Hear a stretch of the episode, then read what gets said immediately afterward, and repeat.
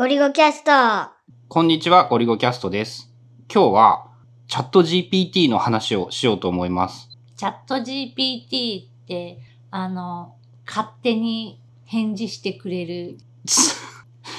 うん。その、巨大なデータベースを元にして、なんか、割とありとあらゆる言語で、どんな質問にも結構いい感じに答えてくれるっていうやつ。まあ、去年の冬 ?12 月とかにサイトがオープンして、そうね、ウェブ上でその答えが返ってくる仕組みが、確か去年だったね。なんか見たのが、最短そのユーザー数獲得。なんかあの、Facebook とか Twitter とかって、まあサービスが出来上がった時に、新規会員登録して、まあ何万人になるまで何日かかってるかみたいなやつをグラフ化してるやつがあるんだけど、そのチャット GPT のユーザー獲得数っていうのがめちゃくちゃ早い。うん、まあ今や情報一瞬で行き渡るし、無料で使えるだけなら多分一瞬だろうし、そうなりうるだろうね。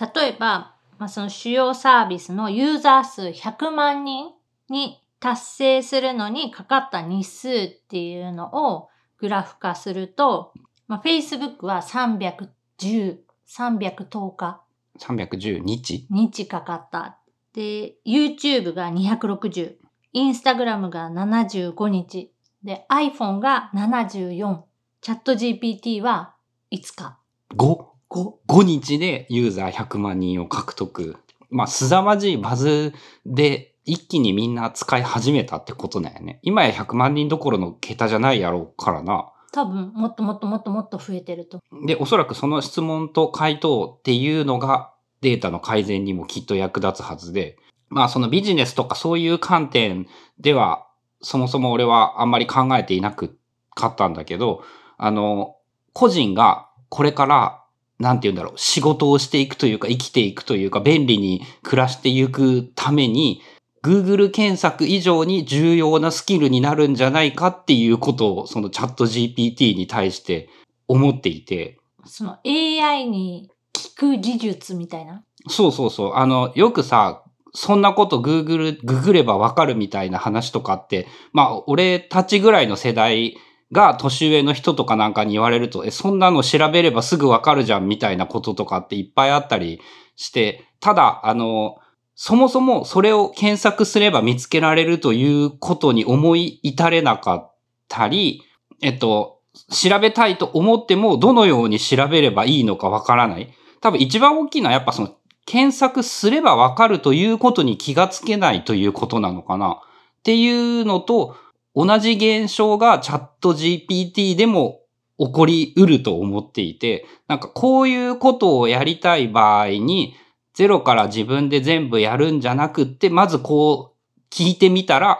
こういう答えが期待できるというその肌感覚を身につけておくことは非常に重要なんじゃないかと思っていて、そのね、ゴリゴさんの仕事的な2023のテーマは、その AI といかに仲良くするかっていうのをテーマとして考えているんだよね。そうね。なんかその、まあ、実際自分が使ってみて、その返ってきた返事、回答とかを、まあ、見ても、なんかまあ、すごい、それらしい感じで、えっ、と、返してくれる。何を聞いてもそつなく返してくれるっていう感じで、まあそのチャット GPT のトップページにも注意書きみたいなのが書かれてるんだけど、すべて正しいとは限りませんみたいな。間違ったことも平気で言うよみたいな。嘘もつくよみたいな感じのことは注意書きとして書かれていて、で、まあ自分がその調べて質問した内容に対しての返事も、え、こんなもんないやろうとか、これはまあ明らかに間違ってるやろうみたいなものも、まあちょこちょこはある。ただ、うんと、それをベースに、例えばその間違っているところは、自分で、えっ、と、正しい答えを探すとか、まあ、もう一度再度質問し直して、えー聞き直すとかをして改善したりだとか、まあ、そのベースにして、チャット GPT が答えた内容っていうのをベースに、そこからさらになんかあの、自分のものを膨らます、なんていうの土台にするみたいな使い方としては、非常にその便利なんじゃないかなとは思う。なんかね、検索以上により見極めというか幅広い知識が逆に必要になってくるような気がして、その本に書いてあってめっちゃ面白かった事例として、例えば1930年のアメリカの大統領って誰ですかって聞いたら、チャット GPT は非常にちゃんと当然きちんと答えを出してくれるんだよね。これって多分 Google 検索よりもおそらく早いんだ。ただ、なんかあの、1500、1600年のアメリカの大統領って誰ですかって聞くと、エリザベス女王ですみたいな答えが平然と返ってきてしまって、その、1600年にはアメリカは存在していないという答えをチャット GPT は返すことができない。で、それらしい感じでアメリカと縁が深いイングランドの女王がエリザベス女王で、その時に大統領的な概念の人はエリザベス女王だったので、そうだよねっていう、その答えができて、えっと、ナンセンスな質問に回答できないって言ってたかな？っていう感じのことも言ってたんだけど、そういうのもなんかね、その使ってみないと肌感覚で理解できないだろうなって思うし、逆にその1600年にアメリカが存在していないということはやっぱむしろ知っておかないと騙されやすくなってしまって、その背景となる大きな知識が逆に重要にもなってきているような気もして。で、あのね、今はね、えっと、ナレッジスタックっていうニュースレターにも書いたんだけど、毎日一つチャット GPT に何か質問を考えて質問を投げてみるっていうことを始めて10日ちょっとぐらい経ったのかな。で、面白いんだけど、やっぱあの、毎日聞くことを考えていると、だんだん自然と、あ、これってこういうのもちょっと聞いてみようかなって思いつくようになってきて、だいぶ違和感なくね、その、なんか、まずちょっとチャット GPT してみようという回路がちょっと作られ始めたっていうのか、脳内に。あとは、まあ、ちょっとニュアンスは違うんだけど、確か去年の年末に学びについてのなんかトークみたいな、ゴリュゴさんと、ああ、はいはいはい。年末やったっけ？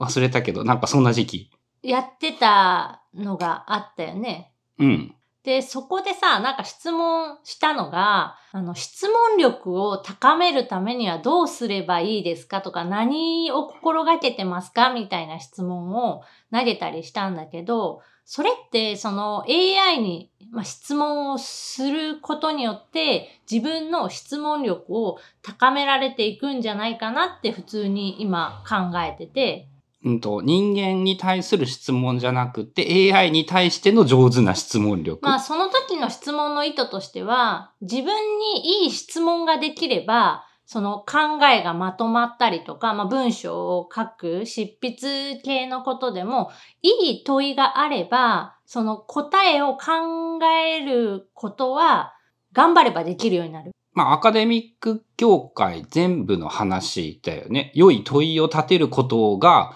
良い答えを見つけるために重要なことで、それを学ぶというか考えるためには、やっぱ膨大なバックグラウンドがいるんだよな。で、そういうのの練習にも、その、チャット GPT に質問を投げかけるっていうのは、質問力を高めるためにも必要なことなんじゃないかなって思う。うん。そんな感じで、あの、やっぱね、やってみないとわからなかったことっていっぱいあってさ、例えば、なんだっけ、えっと、スーパーボールの優勝チームは誰ですかって聞いたら、えー要約するとわかりませんっていう答えだけ返ってきてさ、こう、つまんねえなこいつってすげえ思ったりもしたし、なんか、クロールのコツを教えてくださいっていう感じの質問をしたら、なんか、いかがでしたかブログみたいな、こう、それまたくっそつまらん質問を返してくるんだけれども、現状だと、なんかね、プログラミングで悩んだ時は、もう、もう、もう Google の日じゃないっていうぐらい素早くいい答えを返してくれるし、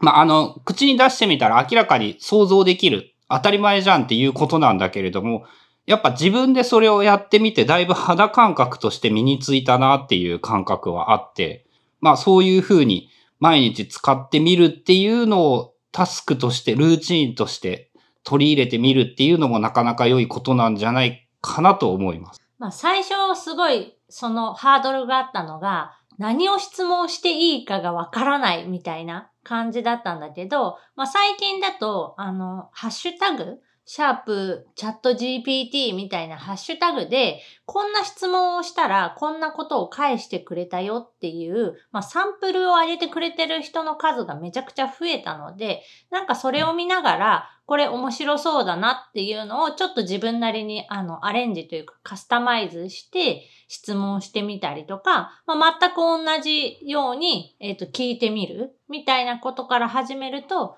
なんかやりやすいんじゃないかなと思って。ということで今日は2023年のテーマにもなるのかな？俺の。そのチャット GPT を使ってみるようにしているっていう話でした。